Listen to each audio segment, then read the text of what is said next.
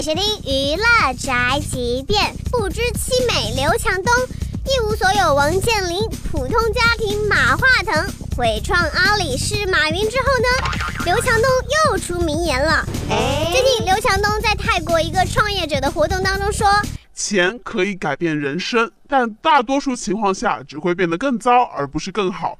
钱并不能带来任何快乐。你怎么可以说这种话？哎呀妈！好想对刘强东说，那你把钱都给我吧，让我替你不快乐，你尽管快乐去吧，扎心啊，老铁！这就是本台记者半件发来报道，以上言论不代表本台立场。